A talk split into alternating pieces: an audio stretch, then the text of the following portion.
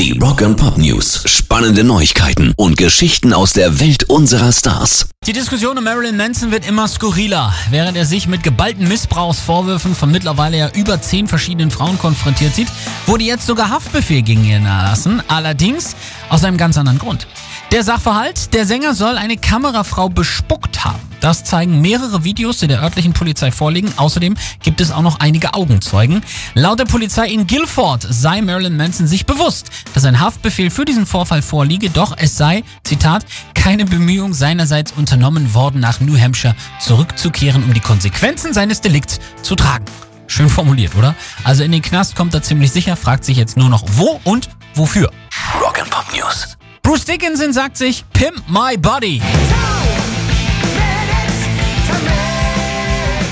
Nutzte nämlich die Corona-Zeit, um sich eine neue Hüfte einsetzen zu lassen und sagt, ich war zu dem Zeitpunkt in Paris. Wir hatten einen kleinen Balkon, wo ich ein Fechtziel aufgestellt hatte, aber meine Hüfte tat so weh, deshalb ging ich zum Arzt und der sagte, oh ja, die ist hinüber. Du hast Osteoarthritis, in Klammern Gelenkverschleiß ist das.